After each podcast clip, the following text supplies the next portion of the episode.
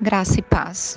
Os personagens da Bíblia me encantam pela fé, coragem e perseverança. Mas há um deles que me chama a atenção pela visão e fidelidade a Deus. O seu nome é Caleb, homem corajoso que, juntamente com Josué e outros dez líderes das tribos de Israel, entraram dentro da terra do inimigo para espiar suas fraquezas e fazerem um relatório, para que o exército de Israel fizesse as estratégias de conquistas. Dos doze, apenas Josué e Caleb viram a fartura daquela terra. Os demais observaram as dificuldades. E esse mesmo olhar de Caleb não mudou, apesar do passar dos anos. Depois de 45 anos, Vemos ele num diálogo com Josué, lembrando que o Senhor havia prometido lá atrás que ele e sua família teriam a terra conquistada como herança. As rugas e o peso da idade já faziam parte daquele homem, mas o seu caráter permanecia o mesmo. A coragem estava lá. Ele diz: Eu estou tão forte hoje como no dia em que Moisés me enviou.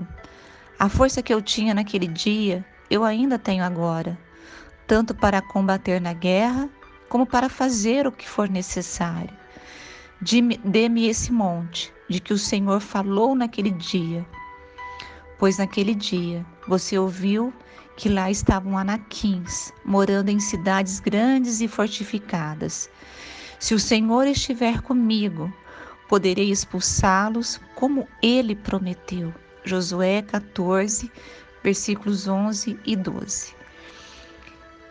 Imagina você que essa fala é de um homem de 85 anos, cuja promessa foi feita quando ele tinha 40 anos. A coragem e a fé estavam ali presentes. Ele não teme os inimigos e diz que está apto para conquistar a terra que o Senhor havia prometido para ele.